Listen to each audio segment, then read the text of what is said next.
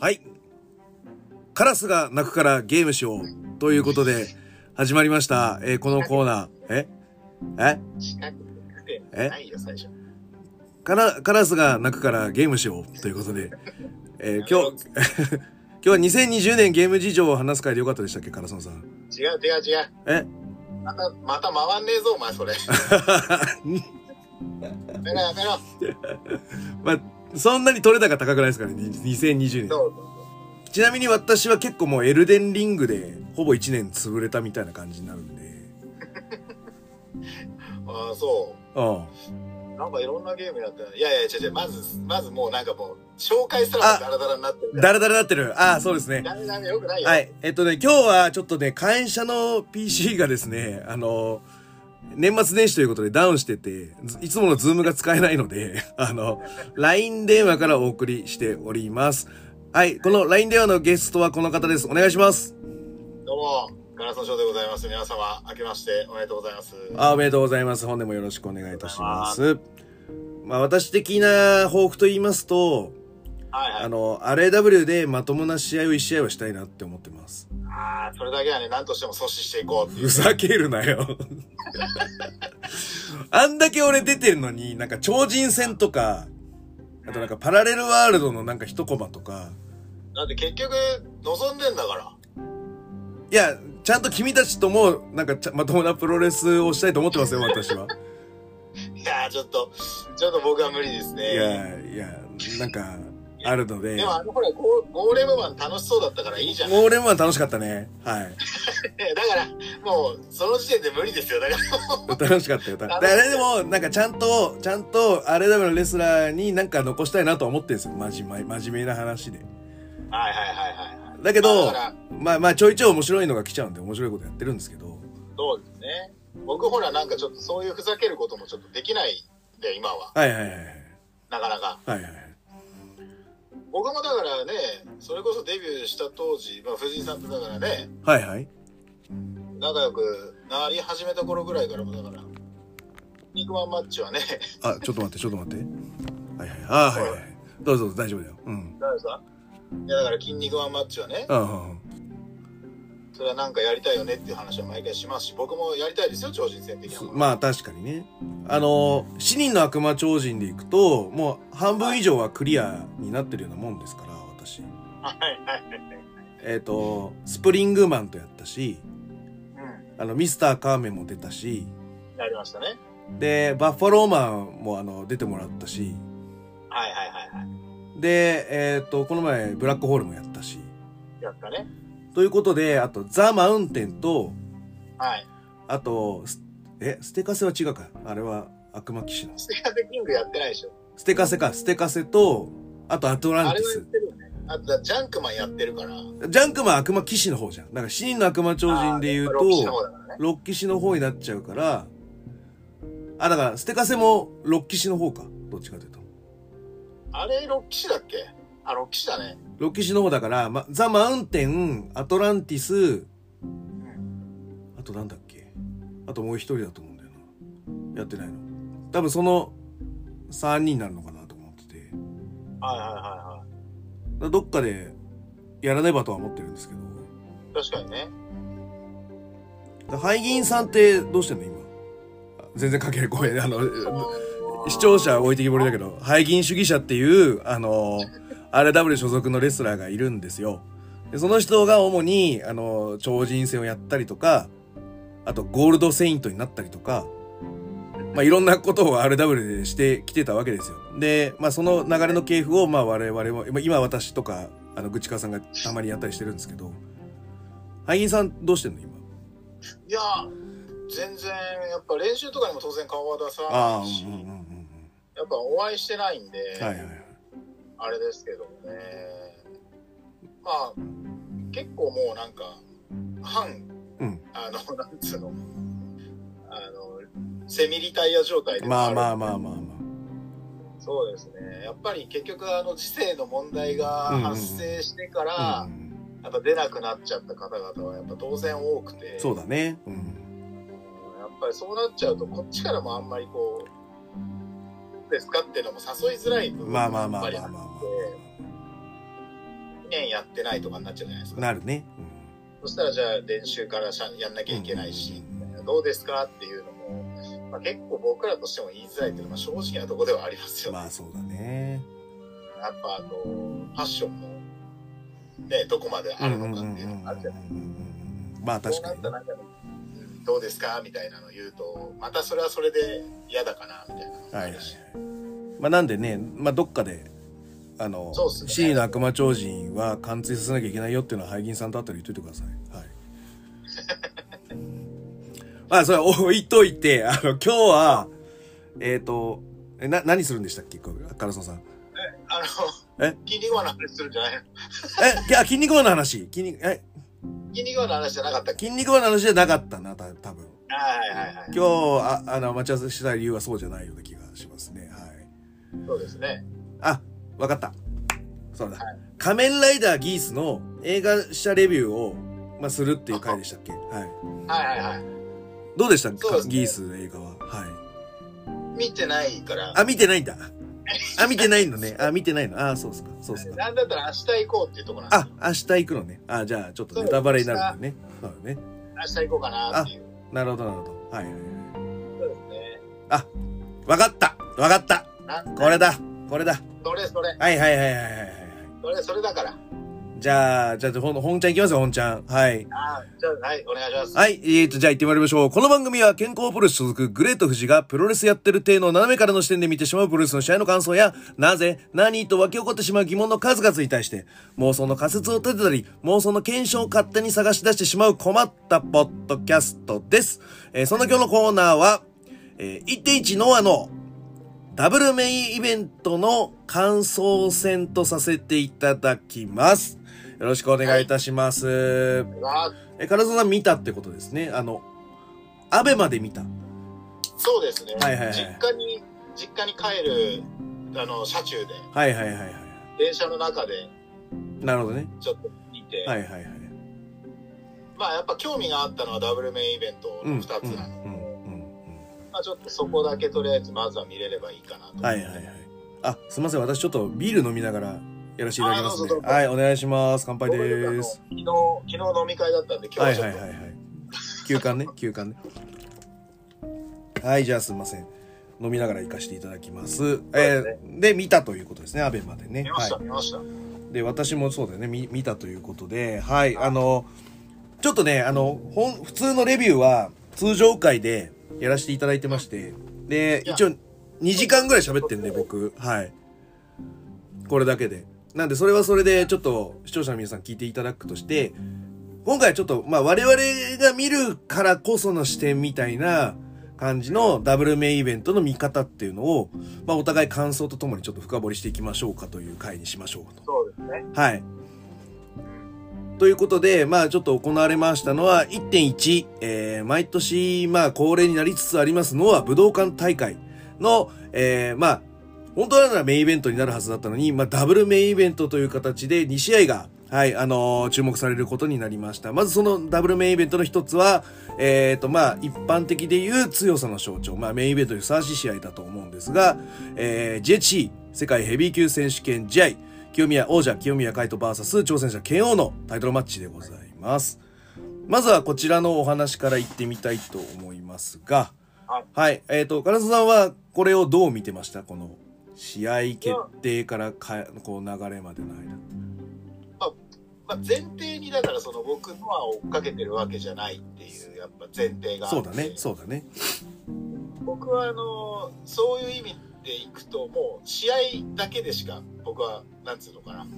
あの評価しないという。うん、うん。うん。試合がどうだったっていうのがまあ一番になってくるわけですよ、うん、こうなると、うん、うん、の乗らないから思い出が。はいはいはいはい。こう過去のことはいが乗らない。からにはなるんだけどまあ当然そのツイッターとか見てると流れは入ってくるから、うん。うん、でほら煽り V とかもあるから、うん、その煽り V でこうざっくりを知るじゃないですか。本当にざっくり、うん、うん、うん。そういう意味でまあまあまあまあ確かにそのね流れで言えばあれがまあ一番上になってダブルメインイベントの2でまあ興行の締めになって、うん、うん、うん。その前にまあ中村ムタが来るとはい。いうような方がまあいいよっていう人がいっぱいいるのはまあ当然かなと。まあそうだね。普通はそう思うんだけどねって話だよね。だからあのね、レッスルマニアのロック・ホーガンで言えば、あれも、セミ前ですからね。はい。あの、それをね、言おうと思ってた。それ、それを、その、我々からするとそれがありきのそ、あれじゃないですか。そう。だから、で、WWE はやっぱりお約束があって、やっぱランブルで優勝した人は、レッスルマニアのメインで世界戦だよっていう、やっぱお約束があるから、まあ、そこはやっぱ保護にできないっていうのがあって、WWE はどんなでかいカードが来ても、まあ、基本的にはメインで必ず WWF のセビ、ね、ヘビがかかるよっていう、うんまあ、ラインを守ってきてたので、来てたんだけど、やっぱりロック・ホーガン以前と以後では、その、アメリカンプロレスのあり方も変わってしまったっていうのがありますよね。あれ、そこからアンダーテイカーがメイン取っちゃったりとか、メイン、そうですね、テイカーがメイン取り始めてね、うん。あれ、僕も結構嫌だったんですよ。そうそうそう。でも、すげえわかるけど。そうなのよ。数字もそうだろうし、そのレーティングとか視聴の流れとかもおそらくそうだったんだと思うんですよ。ロック・ホーガンが終わった後ガクーンと落ちたんだと思うのね、ペッパービューのこのレーティングみあとたいなのは。やっぱ、ク・ホーガンをやっぱセミ前にしたのは、うん。マジでギャンブルじゃないですか。うんうんうん。あんなの絶対メインでいいし、いや、逆じゃん。ロック・ホーガンだから失敗するって思うじゃん。いやでもさ、お客さんだってあの WWE の、あの、アティチュード路線のあの速い流れに、ホーガンは絶対ついてこれないだろうって思ったわけだよ。関係者まあ確かに、どうもは。で、そうだね。前哨戦のノーアウトからやってきてるも、まともなロープワークなんてね、一切しなかったじゃん。まあまあまあ、そうね。バック。そこら辺はあの、カラスノさんと喋ってる、3回に分けたロック・ホーガンの回があるんで、あの、そこら辺は見ていただきたいと思う。あの、一発目、なんか3話の1話目だけなんかちょっと違う話ばっかりしてたような気がするんだけど。いや、そんなことないと思うけど。けど、まあそこだって、でもだんだんなんかその試合らしい試合一一個もしてないじゃん。してないっすね。NW は特に。うん。だから、ロープワークすらできないだろうな、こいつらは、みたいな思われ方を多分してたと思うんですよ。だからセミ前にして、はいはいはいはいはい。まあ、にまあ確かに、あんな爆発するとは思ってなかった感はやっぱありますよね。あるよ、あれは関係者も思ってなかったと思うよ。そうですね。で、NWO で来ちゃってるから、その、ハルクアップもしないだろうもあったし、その盛り上がり的なものもね、うん。確かにっていうのはあったから、はい。あれだけど、まあでもそれですら、やっぱりそのセミ前でやって、そその2つ前ぐらいには、あの、オースティンとホールがやってたりとかするんでう。、するし、っていうのが。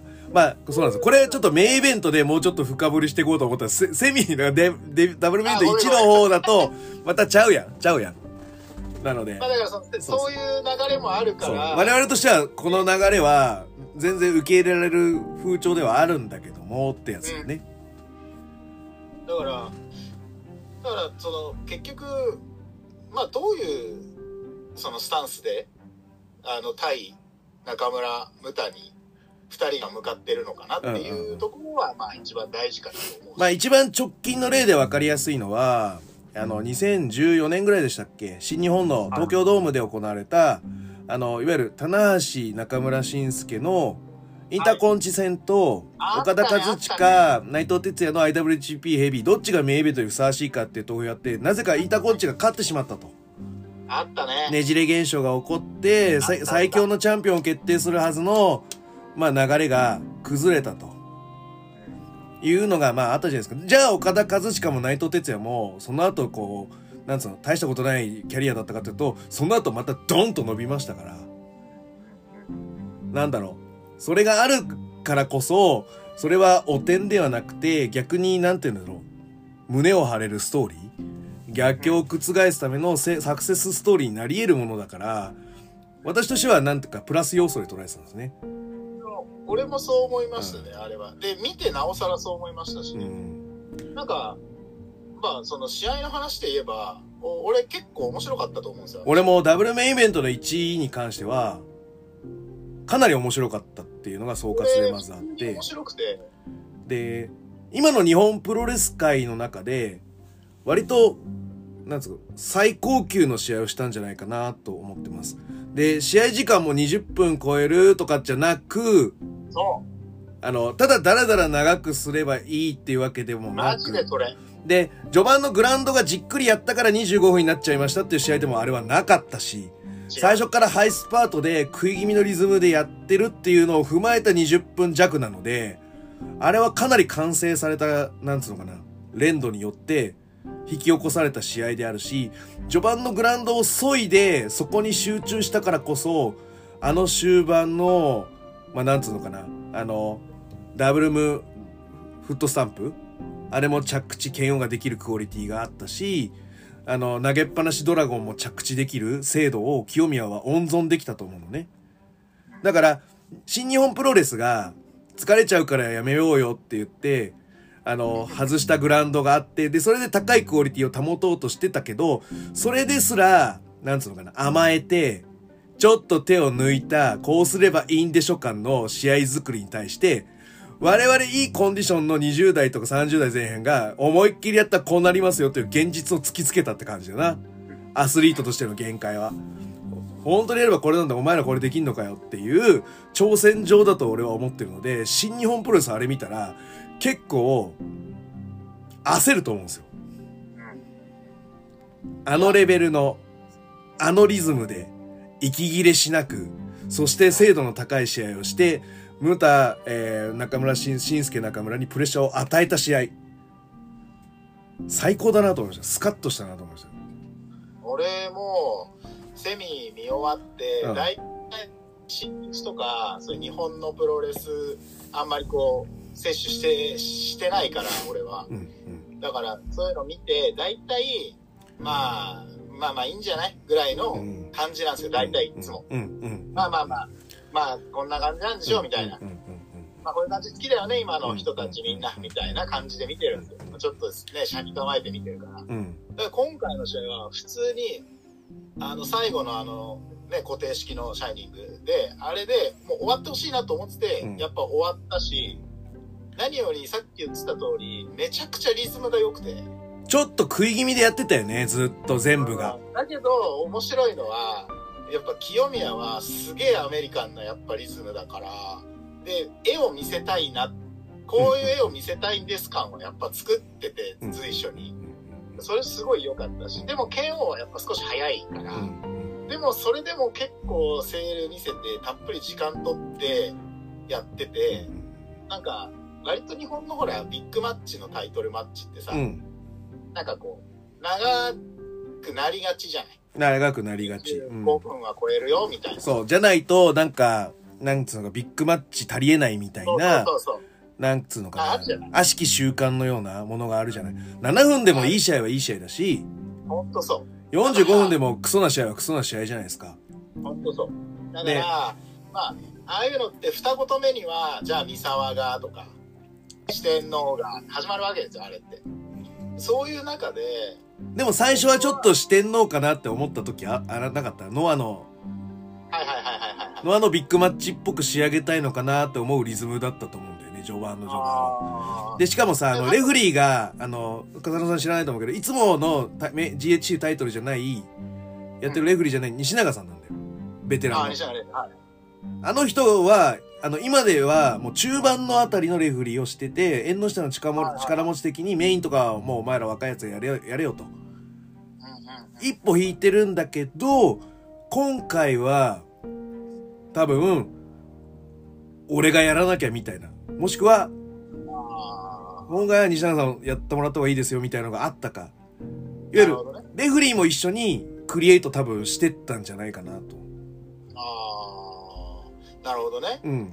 の時に、やっぱりレフリーをこの人に変えた方がいいんじゃないかっていうのが、俺はなんかあった気がはいはいはいはい。する。まあいつもの GHC じゃない過去。の風景というかね、そそこもありきでっていうところはあるよね。う。とか、そうそう、そのリズムの転調があった時に、ちょっとなんかヘルプをしてくれるレフリーという形で、はいただ見てるだけじゃなくてまあ、、そういう意味でベテランの力が欲しかったみたいなところはあるのかも。うん、うん。それはだから緊急事態のためだけだったかもしれないけど、あの人がレフリーによることによる、あの、見えない効果は絶対あったと思う。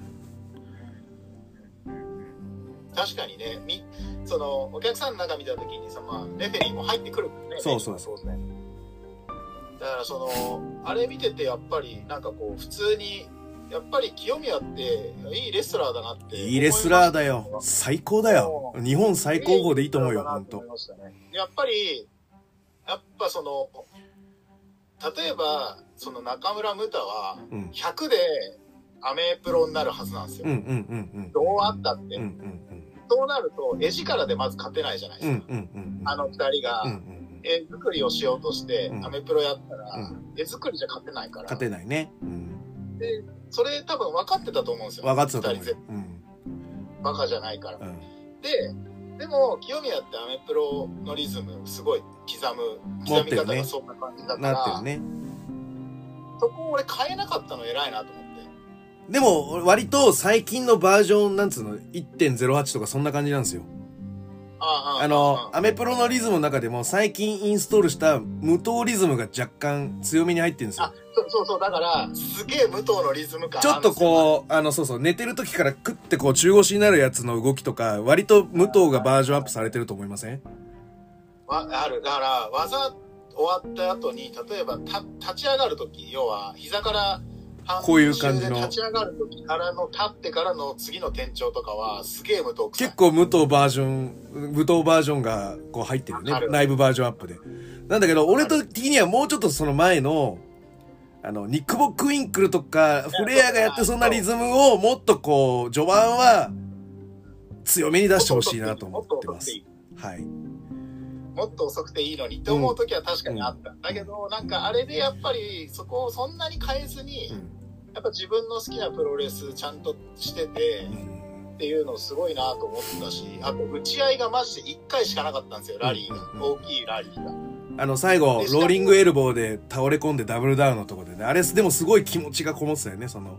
そう、だからあそこの打ち合いは、なんかあって叱るべきな打ち合いだったし、別にあれでちゃんと納得して次に進める打ち合いだったから、あ、じゃあめちゃくちゃ良かった。OK です。じゃあ、ちょっとそこで、あの、技術論的な話言っていいですか？じゃあ、その打ち合いがあったところって、あの、剣王がミドルを打ちます。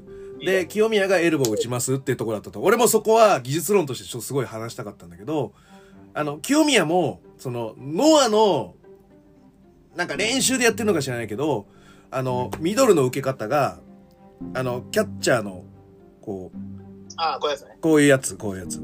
上から落とす感じのやつ。ああれをやってて、で、あの、次エルボーに行ってると。あ、なあの、勝彦と KO のやつって T 字になって、キャッチャーのようにこうボールを落とした後に、えっ、と、すぐ、勝彦左だから左でミドル打ちます。あで、剣はまた右で打ちます。これをすることによって、あの、普通のセールだと、ミドルキックレベルのものが来ると、後ろにのけぞらなきゃいけない。うん。だから、あの、半歩から1.5歩下がってから、えっ、と、自分の軸足ポイントを選び直して、また打ちに行かなきゃいけないっていう、こう、1.5半のズレが発生するわけじゃないですか。あだけど、このキャッチャー受けをすることによって、しっかりと相手の、あの、蹴りを下に落として、軸足を変えずに、踏み込み一歩でボンとできるから、あリズムのこう、詰めがすごい無駄がないんだよね。うん。のもそうだし、ゆっくりなラリーもできるし、速いラリーもできるっていうのがあるんで、あの、このキャッチャー受けのミドル受けっていうのは、非常に、まあやってる程度の人は今後誰もやった方がいいなと思うぐらい、なんつうのかな、あの、斬新だったんだよね。で、今、新日でパクってんのは太一ぐらいだからね。うん、それ。太一早速パクってたからね。うん。だからあれは研究熱心だと思うよ、そういうの。結構打ち合いのリズムとしてミドルとヨーロピアンってリズム悪いんですよ悪いよね。悪い普通は、あれだったらミドル打つ側だったらエルボーとかの方が楽なんですよそう、そう。リズム的にはでもそこを多分間を埋めるためにちゃんと清宮はミドルのセールに対して結構剣王より大きくセールしてるので結構あれお互いのセール段階分かりやすかったし分かりやすかったあの間があってもおかしくない間だったやり返さないときはちょっとのけぞってんだよね。そうそうそうそうだからで、やり返すときだけ落として、で、行くぞっていう、あの、型を作ってるから、KO も来るのが分かってるから、なんつうの、やりや、KO もやりやすかったと思うんだよね、清あれは打ちやすいと思いますね。で、KO も、あの、ミドルバーンもらった清宮も、きつい時は、あの、背とか向けて、胸を押さえながら、背向けたりとかするから、あの一瞬間がちゃんとできることで、あれが嘘じゃなくなってるから。なくなってるよね。なんか、あそこは技術論としてすごい良かったなと思ってるところですだか。らなんか、やっぱり、あ本来だったら相性の悪い打ち合いも、きっちりセール入れていくことで、その間がおかしくないようにちゃんとセールしてるから、さすがやなって感じ。で、あの激しさだから、本当日本の最高峰のプロレスを見せてるなと俺は思いましたよ。うん。全然あれはめちゃくちゃき気持ちよく見れる打ち合いだったし、しかも、あのクラスの打ち合いがちゃんと1回で終われたっていうところは、はいはいすごくほとんどあとは全部やった側が多分ずっと蹴り続けたりうん殴り続けたりになってて、だからすごくいいし、あと俺結構あの、頑張ってるだけって言われてたじゃん。うんうんうん頑張ってるだけっていうのが結構あれはテーマだと思うので、頑張ってるだけの人を頑張って倒さなきゃいけないんですよね、KO は。だからその KO も頑張んなきゃいけないんですよね。っていうのが俺結構テーマなんじゃんって思ってたから、あの、PK バチバチ蹴られて、はい。立ち上がってくるとこういうセールだね。まあ、あれも最適解だね、あれのセールもね。あれってまさにそのアンサーだと思ってて、頑張ってるだけだから、返してないんですよね、あれ。でも頑張るんだよねっていう。でもあれが一番グッとくるじゃん。俺も PK やられたセールは、やっぱあれ出しちゃうもん、よく。で、しかも、ああやって頑張ってるだけのやつを、KO は頑張って蹴り倒さなきゃいけないから。そうそうそうそう。もっとやんなきゃいけなくなってくるから。あれすごく頑張ってるだけのやつにうん負けないように KO も頑張んなきゃいけないっていうシーンだなと思ったから、あれはいいなと思いました。そうだね。あれよかったね。あれはだからすごくアンサーになってて分かりやすかったとうん思います。。あと、P、PK は使うの？カラソンさんは。僕は正面の PK はあんまり好きじゃないんで使わないですね。はいはいはい。どうするあと僕の場合は絶対ああいう抜き方しないんで。はいはいはい。俺、俺はだからザックが使うから、ちょこちょこと使ったりするんだけど、そうあの、PK は割とそこれも技術論でちょっと言いたいんだけど、あの、ちょっと縦型にして抜いちゃう、こう、はい。あの、蹴りの衝撃だけ胸にぶち当てて、縦で消えてくっていう。なめ、舐めるように蹴る。そうそうそう。あれは割と楽なんですよ。あれは。楽ですね。はい。で、ちゃんと横にして、相手の胸にぶち当てる側の PK っていうのは、割とむずいんですよ。そうですね。僕はそっちのしかやんないです。やるなら。で、あれを、で、あれってば結構技術がいるじゃないですか。はい。で、普通の人ってあれ、寝てる人に蹴ればいいだけでしょって思ってると思うんだけど、割とあれ難しいんだよってことは、あの、ちょっとやってる手じゃない人には言いたいんですよ。あのそうですね。あのーまあ、言い方が正しくはないかもしれないんですけど、やっぱちゃんと当てるというか、そうの要は必要以上のダメージを負わせないための平面に当てるとかっていうことを考えると、まあ難しいですね。あとは、なんつうの、すごいしょぼい音だけ鳴らしましょうみたいなペチンだったらまだいいんだけど、割とスピード感を持ってあれを振り抜くと、まあなんつうのか、割とブレるじゃないですか。そう、そう。一番しかも、よ、やべえのは、この胸に当てたんだけど、上振れして、顎に当たるってい顎う。に入っちゃう。うん、そうですね。あれだとよ、あの、相手も予期しないダメージを負ってしまうっていうのがあるんで、あえああくまでも私は胸にダメージを与えて倒したいのに、そうですね。上滑りして顎に当たって、あ、なんかすんませんみたいな感じになるじゃないですか。そうそう。あれはだからこう、まあ自分の足の長さもやっぱり加味していかそないとう。距離が俺はだから背高いし、あの、足も長めだから、まあだからザックみたいに、こう、肩口に当てて、この、そのまま抜いちゃう方がいいんすよ。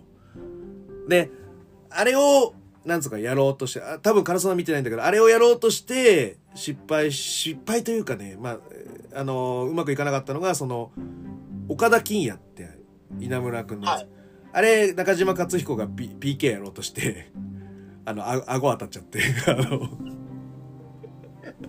顎骨折しちゃったんです。今度復帰するんですけど。あれも、だから、勝彦はだから横に蹴るタイプの PK をはい。やるので、はい。で、本当は避けて欲しかったと思うのね。なるほど。だから避けて欲しかったから、胸じゃなくて、ちょっと、だからちょっとこの、顎目とかあ鼻鼻目にね鼻目ぐらいにやって、スッと寝て欲しかった。はい。だから割とこう、こう、この軸足残したまんま、こう、ブンって振り抜く感じなんで、結構この蹴りのこの体勢が結構長かったのよ。で、ブンって振るんだけど、岡田ぼーっとしたので、バ当たっちゃって。それはダメだよ。だから俺はお課金が悪いと思うんですけど、そうね。だから、あの、勝彦悪くないんだけど、ね短期間に二人も怪我させちゃって、そうね。うん。だから割と、その怪我させたっていうのはツイッターで見たわ。うん、割と、またやってるってそうそうそうそう。。なんだけど、結構あれ、勝彦は悪くなくって、なるほどね。に二回目のやつも。ただクオリティを求めて、もっとだから上目で蹴ればいいだけなんだけど、もっとクオリティをギリギリっていうので狙って、でもその気持ちはわかりますね。だからそのプロフェッショナルの仕事はしたんだと俺は思ってるんだから、だから、うん、その、絶対当たらんやん、今のやつみたいなのを避けるのってやっぱかっこ悪いから。そう。なので、なんかしょうがないんだけど、でも PK ってすごい難しいんだよってことはちょっと技術論の中では。そうですね。ただ胸にに蹴り込めばいいんだよじゃないんだよっていうのだけは分かサッカー。キックもそうですからね。そうそうそう。あれはあの、本当背骨蹴っちゃダメなんで、本当に。そうなんだよね。だからまあ難しい、あれね、あれですけど、まあでも技のチョイスもなんか良かったし。よかったね。あの、なんだっけ、ムーンサルト式のダブル2だダブル2、そう。あれが一番上でしょ？今んとこね。であれを残してちゃんと負けてて、そうそうそうそう。あれもいいし、うんやっぱあと20分以内で GHC のヘビーまとめましたって俺すごいことだと思うんですよ。すごいことだと思うよね。で、結構みんな普通に納得できたと思うし、うん。だからなんかその、結局、まあメインの時にもそれ多分言うんですけど、結局思い出には勝てないんですよ、絶対に。うんうんだからその思い出と戦おうとしなくていい、俺思ってて。うんうん。で、しかもこれからの選手じゃないですか、あの二人。そうなのよ。だって、そうなのよ。後ろの奴らって消えるだけだから、そう、だから、胸を張って進めばいいだけじゃないですか。だから中村とムタに上を取られたんじゃなくて、花持たしてやってんだから、別にいいんですよ、あれで。だから、あの人どうせ消えんだから。で、そうそうそうムタの引退試合と。GHC のヘビーを一旦天秤にかけたって話じゃないですか。そうそうそうそう。今回の。そうそう。だから別にそれは、一回そうなったことがあっても、あとはもうムタいないんだから、そう。別に大丈夫よって話だし。俺もそう思う。もっと胸張れいいの。だってさ、棚橋なんてまだいるわけでさ、あの、棚橋慎介がやった棚橋はまだ上にいるし、うんな、なんかあった時はなんかさ、こう、なんかタイトルマッチ出てきたりして、なんか周りを食ってくじゃない？あんなのに比べたら全然な、あの、可愛いもんじゃねえ。有害じゃないしねし。かも、グレートムタですよ。そうそうそうそうそう。それはしょうがねえよってなるしそうそうそうそうそう。積み上げてきたもの違うしう。ん。でももう、要はピークを超えてう、ん。落ちていって消える人なんだから。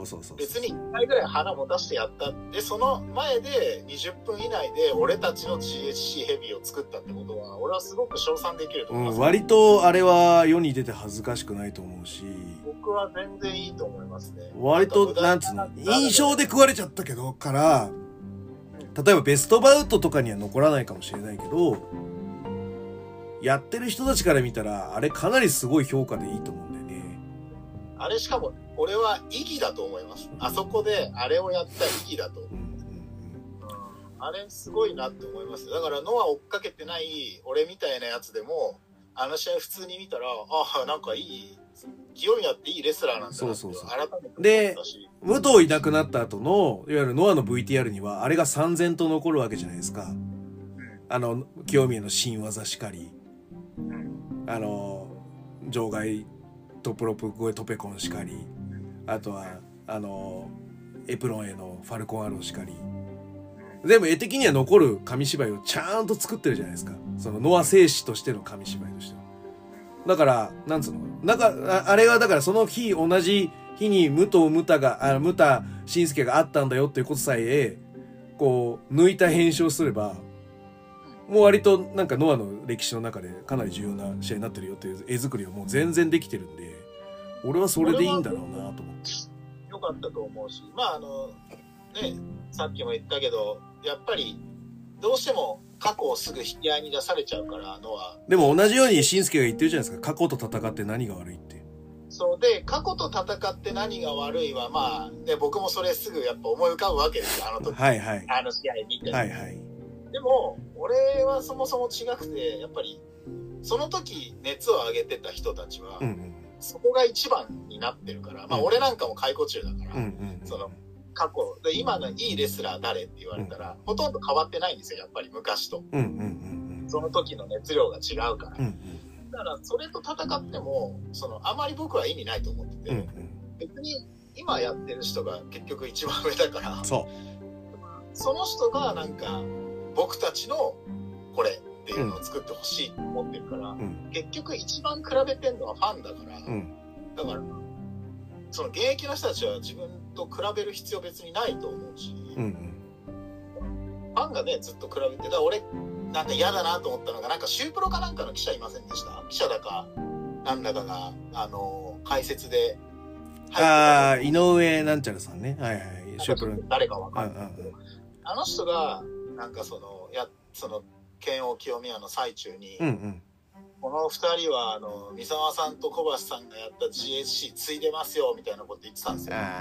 だからおお前らみたいなやつがいるから、彼らはいつまで経っても自分の GHC にならないんだって話で。でなんか血を流しながら歩歩かなきゃいけない。んだ普通に歩きゃいいものをさそのそ鉄格子の中三沢とか小橋のこの茨の鉄格子をこうわざわざ通り抜けていかなきゃいけないわけだよなで血を流しながら歩かなきゃいけないんだよめんどくせえなそんなのって話だなでしかも、別にそんなことしなくたって本当はいいのに、みんながなぜかそれを、でもねノア・フアンはねなんかそういうの好きなんだよねなんかまあもちろんわかるんですけどね。でももういないから、そう申し訳ないけど。わかるで小橋健太も DDT にか金もらってねベルトコンデンターやってたりそうよ。そういうもんだからだから、もう、その時の GHC は確かに素晴らしかったと思うけど、でも、別にその時が今よりいいかどうかっていうのは、また別問題で、だってさ俺だからこのレビューの時も言ったんだけど蒸気機関車で石炭くべてるって、まあ、割となんか速いスピードが出せるって思ってるけど世の中は新幹線も出て2時間半で大阪行きますっていう技術がある中でじゃあ誰が石炭くべんのって話になるじゃない。でやっぱ今は全然違うじゃんその俺はだからその教え方コーチングとか道場論の部分に関してそう思ってる部分なんだまだこいつら石炭くべてんだろうなってそれが正しいって言ってんだろうなと思ってるわけよはいはいはいはい。でも世の中2時間半で新幹線で大阪行く方法があるのに何石炭買ってきて石炭くべなきゃいけないとかやってんだろうなこいつらはっていうのはちょっと思ってたりするんだけどうん。なんかそれに似てるよね。い今がやっぱり一番最先端を言ってるはずだから。そう。だから別にその過去のことを否定する必要もないし、うん。過去が今よりいいかどうかっていうのは、その、その人がたまたまその時にすごくお熱だっただけであって、そうだね。で、もちろんその、絶対に思い出と戦わせちゃうんですよ。うん。見てる側は。うん。だからそれは仕方ないことだと思うんですけど、だからって、あの、その剣王と清宮が、あの時の GHC より劣ってたかっていうのは、もう別にそんなこと決してないし。い、やいや今回す今回が最高でいいと思うけどね。俺もそう思いますよ。だからなんか、結局その、ね、じゃああれが、こう、順序が逆になったとしたら、うんうんじゃああんなに満足してお帰りいただけましたかってなると、なんか、うんなんか文句言うやつ多そうだよなって話だよな。うん、そうなった時にじゃあ君たちが望んだことなのに満足できなかったな結局食われたなって言って帰るわけじゃないですか、うんそうだね。なんだよなんじゃないですか。なるなる。なるなる。なるあれってすごく英断だったと思うんですよ、うん。結局行動のバランス考えたらこっちが満足度が高いんじゃないかって選ばれたんだったらそっちの方がやっぱ正義だし結局、うん。だしさなんかそのパッシングを受ける必要もなくねっては思ったよ俺もだからチャンピオンシップが最後であるべきだっていう概念なんだけど基本はうんなんだけどなんか変に今ちょうど過渡期だと思うのよだんだん人が増え無糖効果のバフで人が増えてってるからちょうど2005、6年の中村とか棚橋が頑張っててもなんか文句言われてたよな。まあ、なんだ、あいつらはなんか、なんか大した試合しないくせにみたいな。はいはいはいはい試合を見てねえような奴らがだよ。それあれ歌舞伎の世界も同じなんだよ。誰々は、何代目誰々のとこのあれはゲイなんてなっちゃいねえよとかっていうじじいがいるけど、うるせえよってな実際、あの、その VTR 見て、その、現代のな何代目なんとかも、あの、何代目なんとかの、その先代の、あの、なんとかなんとかもう分かってねえんだよ。うん今の代のやつを見て、あ、仙台のやつはやっぱ、仙台って言われてみたら、あ、やっぱ仙台の劇は、ゲームはちょっと違うなとか言うようなバカなやつ。ぐらいの、審美眼しかないやつが、その、良かったか悪かったかとか、清宮の試合はなんか単調だとか、武藤ばっかりでつまんないとか言うて、確かに、武藤をちゃんとでも取り入れてると思うし、あの、しっかり武藤引退後は自分のもっとこう、バージョンを入れてやってほしいなとは思うけど、今はもうそれが真実だから。今、今一人でも多く武藤目当てに来た客をノアに引き込んでいかなきゃいけないから、まあやっぱ武藤の面影を感じさせるっていう、あの、フラッシュバックはさせないといけないんだよね、清宮としては。だから、あの試合はなんか普通に、ああ、なんか、日本のプロレスで、ビッグマッチでタイトルマッチで、こんなにシュッて終わることあんだな、できんだなって思って。だから、俺1.4の東京ドームがかなり荒れると思ってて、ああれ見て、あの、やってやるぜって思ってるやつ結構いると思うよ。あ、いるかなオスプレイは30分ぐらいやると思うけどな。あ、でも、な、ね、もうだから30分やっても俺はこのクオリティを保つみたいな、そういう、逆にか。長くても同じクオリティをね。いや、そういう発奮してる奴らは俺は新日本の中ではいるとは思ってるけどね。でもそれって正しいよね。正しいよ。うんあの、これでいいだろうかをもっと、こう、ぶち壊してほしいなと思ってるわけだよ。やっぱり日々の生活ではない非日常見たいなと思ってるプロレスファンがいて、そのプロレス自体も慣れてきたら、じゃあ非日常ってなんやねんってこう、路頭に迷い始めてるプロレスファンに、やっぱ一つ二つぶち壊してほしいものがあるわけだよ。お前ら自身も。そのトップアスリートも、その9秒の壁を破るみたいな、そういう挑戦をし続けてほしいわけですよ。そうだね。確かに確かに。だから結構その、プロレスをこうファンやって長くなって、まあ10年ぐらいとか経ってくるとさ、股が大きいからダメ、少なきゃいいっていうさ、こうなんかこう変なステレオタイプなさ、うんうんうんうん。あるじゃない？うんあるあるでも別にそうじゃないし、別に多くても面白いもんは面白いし、少なくてもつまんないもんはつまんないじゃないですか。ある。うん。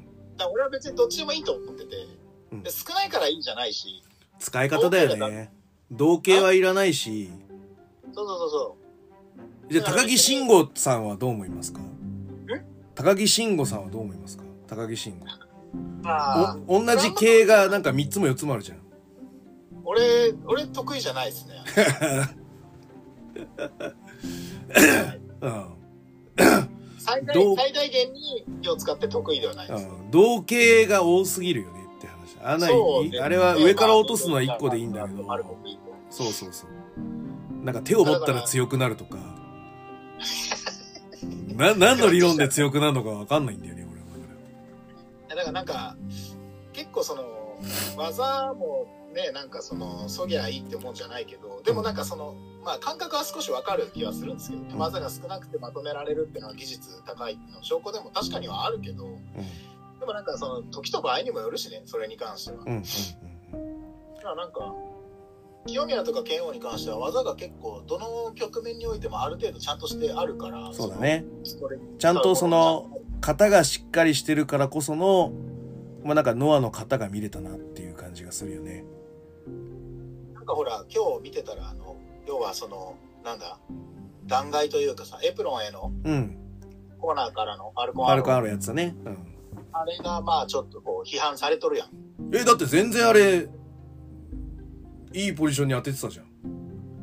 だからそのやっぱりもうあれって多分脊髄反射だと思うんですよあああいうこの、とやったら危ないあの、スターダムが断崖でやって頭から落とすやつは俺は危ないと思うよ。あんなんやめた方がいいって思うよ。いやスターダムに関しては別に断崖とかじゃなくてマットに何回も頭弾んでんだから危ないんですけど危ないよ、あの、スターダムがやってるやつだは。からでもでもあの、お前から見せてもらったあの、うなぎさやかのこの頭一つだけで、あれの写真めっちゃ面白いんだよね。死ぬよ、レディー C みたいな。あれは、あれはもう、あんな、珍しいさ、あんな人が垂直に刺さってる あんな人って垂直に刺さんないから、普通。珍しいんだから、あれ。とかさ、あるじゃん？その、なんかビッグマッチでなんかすごいとか言うてるけど、いや、そう、だから、ほんと頭当ててんじゃん、これ。ダメじゃん、これっていうのが。ただまあもう一つの工業を見たら頭張ってんの3回ぐらい見れるんで、そうなんだ。やっぱ怖いんですよそれが怖いんだよね、俺も。そうなのだけど、やっぱり、その、え、でもサーシャバンクススターダム来たらどうする？見に行っちゃう？いや、でもあると思いますよ。だからだから行きたくねサーシャバンクス来たら行きたくね俺、あずみちゃん見たいんだよね、結構。知らんけど。あでも背中肌が、肌が綺麗、あざあずみちゃん。えうるせえよ。うるせえいや、知らんけどあの、普通にあの、あずみ寿司とか見たいわ、俺。あれいいよ。あーでも俺一回、安住スターライトキットの試合見てるんですよ、横浜武道館で。あはいはいはい。え、それ、いつのやつ？いつのやつ？最悪だ最低だったです。あ、本当。え、それは、去年とか一昨年とかそんなの？えーいやー、一昨年ぐらいかな、去年、一昨年ぐらいかな。なんかあの、去年だか一昨年どっちかなんですけど、うん横浜武道館のこけら落としあー、うんうん、なんかあったね。を行ったんですうんよ。うん。友達が行きたいってう言うから。んで、俺チケット買うから、うんうん。じゃあ、行きます行きます、つって行って。うん。第一だったんですよ。うんうんうん。ハイスピード選手権みたいなやつか。でまさにそれですう。んマジで面白くなかった。マジか。マジか。きっつーと思って。マジか。第一でこれがきっつーと思って。なるほどね。で、その時に、だから、あの、上谷が、フェニックスダブル2で、あの、マイカにガン乗りしてた 俺今に始まったことじゃないのね、あれはね。それ。俺、あの日の興行で一番声出ましたよ。危ないってやつね。あの、福沢さんみたいなやつね。あ、危ないって言っちゃうやつね。いや、僕、デンジャラスバックドロップで。で。あ、あ、危ないって言っちゃうやつね。福沢いや、さんもう危ないとかって言うならいいですけど、う僕、女の子みたいにヒャンって言いました。一番声出ましたよ。びっくりして、俺。そうなんだよ。だからもう、スターダムそれが怖くて、俺もなんか、いや、だから、例えばあ、れなんかね、トニー・ストームが今後来るかもしれないとかさ、いや、いいサーシャ・よ。バンクスが来るかもしれないとかあるじゃん？まあ、サーシャはありがちですよ。そういうのがあるとなんか見たくなるじゃん？まあまあまあまあまあ。まあ僕はちょこちょこ見てますけどね。そうか。いやだからあのあれなんですよ。あのちょっとね話取れちゃってるけどさ。うん、まあいいや。おそでも、その、じゃあじゃあ清宮慶応戦に戻すとして、あれはどうですか？あの、清宮の新技。あれさあうん。あれ新しい技だよね。うん。完全オリジナル。え片方がタイガーで、はいで、片方は、あの、フル、ネルソン、ハーフネルソンじゃなくて、あの、ダッ duck under、duck under ダー、そう。ん duck under にして、あの、う、裏、は、真逆の、あの、腰投げをしてるような、 hip toss をしてるような感じ。上がったところを持ち上げて、そのまま hip toss 気味にこう、ぐるっと回して、そうそうで、シットダウンしてるやつなんで、完全オリジナルですね、あれは。あれだからその俺たちからするとさ、あれの方が危なくないじゃん。うん、うん、あ危なくないよ、全然。あれ危なはく、ないあれうまくうまくやったなって感じがするし。で、あの、あファルコンアローよりさうん。あっちの方がよっぽどなんかどっちかって言ったらまあ危なくないしでもあっちの方が危なく見えると思うんですよ。はいはいはいはいはい。見える見える。見える見える見える見える。で危ない技に見えるじゃないですか。うんうんでも別にそんなことなかったし、でファルコンアローも俺結構最初ありほらアベマって生中継だからさうん戻せないじゃん。うん。ああ、そうね。だから最初落ちたの見た時に俺脇腹から落ちたのかと思ったんですよエプロンの方に。とか腰がな。そうだからそこだけすげえ怖くて確かにでうわーと思ってたんだけどでもよく見ると、ちゃんと背中で受けてるし、背中の後から、ヘッド方面でちゃんと落ちてるからで、そこからこう、よ、横のパルクールででちゃんと回転で逃がしてんだよね。うん。だから、あの、清宮は胸を押さえてるけど、腰とか脇は押さえてないんだよ。あれは胸にすごい衝撃が来たのはわかるんだけど、そこから横回転のパルクールで、かい衝撃逃がしてるから、あれは、なんつうかな、頭部へのダメージもないし、まあ、単純に、いてっていうだけだ。いてっていうだけいてっていう感じだと。だそれを耐えるプロレスラーはすごいんだけど、ちゃんと技術で受け身取ってますよっていう話なんでね。あとあの KO も投げる時にロープ掴んで、うんうんあの必要以上には体重乗らんようにしてで自分が覆いかぶさらないようにエプロンでとどまれるようにロープ持って掴んで、そうやね。要はあれってファルコンアローっていうより高いところからのボディスラムじゃないですかそうそうそうそう。流れ的には。で、側面、あの、フレア受けみたいにして、横受けして、足抜いて、ケツとかの方で受けて、で、回って受けてるから、あ、思ったよりはこれ全然ダメージなさそうだなっていうのがあって、大丈夫だったね。だから結構言われるほど、そんなみんながあ危ねえだ、四天王プロレスだとか、その弾劾技やめろとかはい。言われる筋合いはないぐらい、ないね。別に普通の技だし、ないね。そんなんだったらスターダム取り締まれよ、もっと。いや、本当だからスターダムなんかだから何回も言うけど、頭何回バウンドしてんだぐらいバウンドしてんだから。だから、まあ、でもそういうのを見てるのと、要はだから脊髄反射でノアがそういうことやると、やっぱりノアだから、その系譜がやっぱみんな頭にあるから、ああまあね。じゃあ危ない技やって、で、それをしないとじゃあ今度、なんか上に勝てないのかみたいな、はい。そういう方にこう繋がってっちゃうわけですよ。うん。え、でも全然あれは安全だし、あれだよな。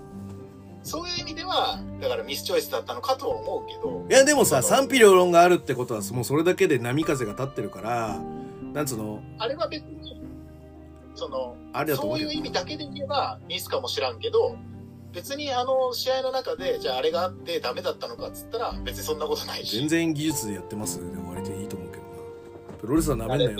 プロレスはなめんなよ。ちゃんと技術やってんだよ。つってそうそう。バカみたいに頭打ってるのとは違うんだよ。ちゃんと頭打たないのに技術やってるし、ちゃんと受け身も逃がしてるし。大体小橋三沢でしか断崖なんてやってねえだろ。やってねえしあ、タウエさ、タウエやってます。そうやってます、田上が。あ、タイもやってるわ。田上やってます。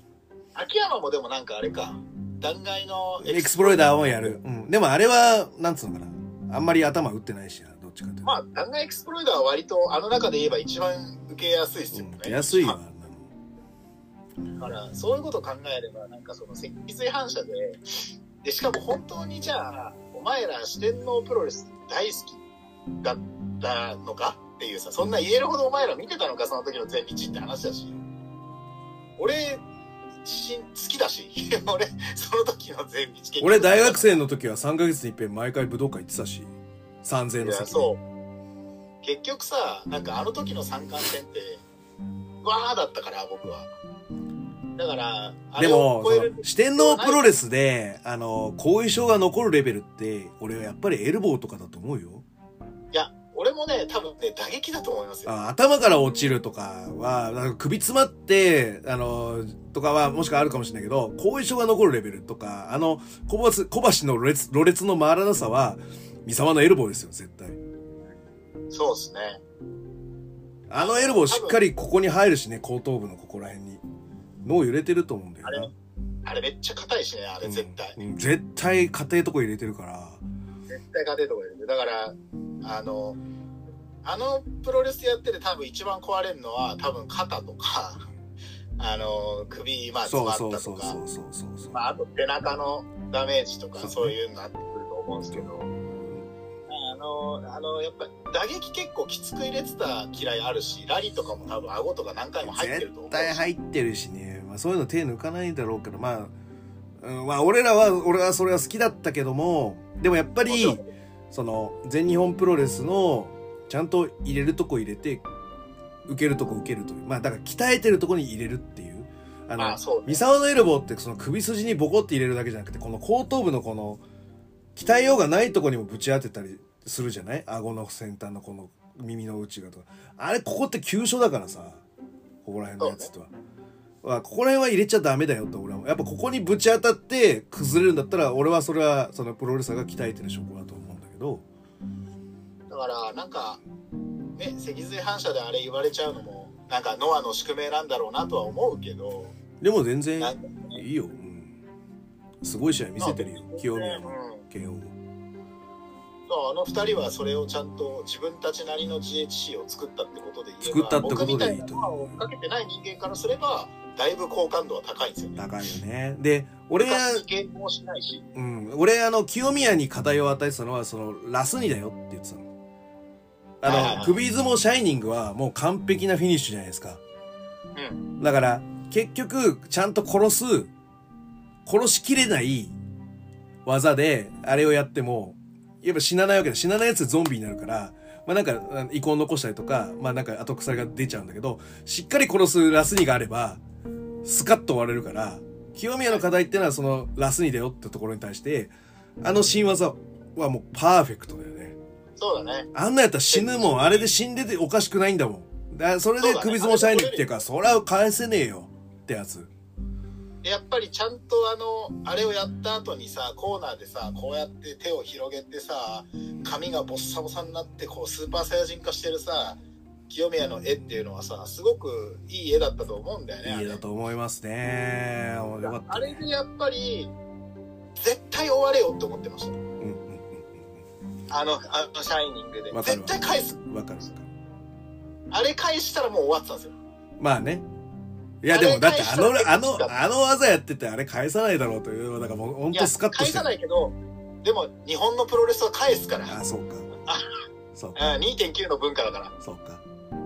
だから、下手したら返すんですよ。だけど、絶対返すなよと思って。で、しかも KO まだお前1個残したまんまで負けろよってうんうんうんって思ってたんです、僕は。あのまま返したら下手するとあったんですよ。あの後にムーンサルトダブルに。そうね。そうね。それ絶対やんないでほしかったから。そうね。まあだからあれはメインだったらそうなってたかもしんないじゃん。メインだったらそうなってたかもしんないし、後ろだったら。あそうそうだから、とか。だから、そうなっちゃったら60分ドローン狙っちゃったりとか。もうそんなんやるんだったらもうあそこのダブルメインの1で20分以内で終わらせて、で、あの、関係者も驚愕するスタミナと身体能力とリズムを叩き出したってこの二人に対する称賛で俺はいいと思うんだよね。もうそういうことです。だから、あれが例えば逆になった時に、絶対プラス5分があったんですよ。あるあるある。もうやっぱ15分だとプラス15分だと思うよ。で今、優しく言ったの。ああ、そうか、そうか、そうか。えでも、やっぱ、プラスの分何分かがなるなるなるなるなる。そうなっちゃった時に、絶対あの完璧なリズムと、うまくシュッてまとまったはずの試合が、打足が生まれるわけです。生まれると思うよね。なのでそうなっち。ゃったら、絶対そうじゃない方がいいから、でしかもあの二人だったら、あと何回だって擦れるじゃないですか、まだ。うんまあねあの二人の試合。まあ、ただ、あの、剣王は煽り V で、これに負けたら、清宮のライバルからは卒業するって言ってたんだよ。あれ、でもあれ、いい、いい煽りだったけどね。で、卒業できなかったねっていう、あれじゃないですか。ああ、なるほどね。だから頑張ってるだけのやつにうん頑張りで負けて、お前はまだ卒業できねえから、もう一回留年して頑張れよ。なるほどね。ああ、俺は留年かってやつか。うん、そうか。そういうオチか。ああ、ありだね、それは。いやでも、あそこまでやったら、2年か3年に一遍ぐらいでもいいのかなと思ったりは。そうっすね。一年、一年、早くても一年ぐらいかな。だから N1 とかリーグ戦とかでは絡んでほしくないし、ああ、はいはいはい。だその、そう、1年か1年半後ぐらいになんかやるぐらいな感じで、だから一旦卒業で終わらせとくってのはありかもなと俺は思ったりして。なるほどね。なんか、チャンピオン時期にうまく重ならない感じでいってほしいですね。い行ってほしいね、俺も。俺もそう思ただチャンピオンの時にもう一回、また武道館なりでわ。わかるわ。わかるわ、それは。やってほしい。っていうぐらい、まあいい。あ、カラソンさんすいません。58分です。はい。このアンカーのソフトはですね、60分で一回強制的に切れてしまうので、あの、そろそろ締めに入りたいと思います。はい。絶対スターダムが無駄だったんだから。ということで、えっ、と、後編に、ダブルメインベットの2は後編ということにさせていただきますので、えっ、と、これにて失礼させて、一旦ですね、一旦、えっ、と、急失礼させていただきたいと思います。えっ、と、グレート富士のコブラクラッチで質問感想をお待ちしております。グレート富士の質問箱や TwitterDM などどしどし送ってくださいね。また、ハッシュタグ富士コブラで感想つぶえていただきますと非常に嬉しいです。あの、ハッシュタグ、あの、カラスのショーとか、全然入れていただいても構わない。カラスのショーのこれが嫌だとか、いいだろ、カラカ別ラスのゲームショーがこれが面白かったとか、にやめろ。ハッシュタグ富士コブラでつぶやいていただきます。見てないよ。見。そう。で、なんか告知ありますか原曽さん。ないです。時間ないんだから早く終わらあ、わかりました、わかりました。最後に気に入っていただけましたら、サブスクリプションの登録、定期購読のボタン、お気に入りのボタンを押してくださいね。ということで、それでは終わりたいと思います。次回も続くよ。それでは全国3000万人のプロレスファンの皆様、ごきげんよう。さよなら。さよなら。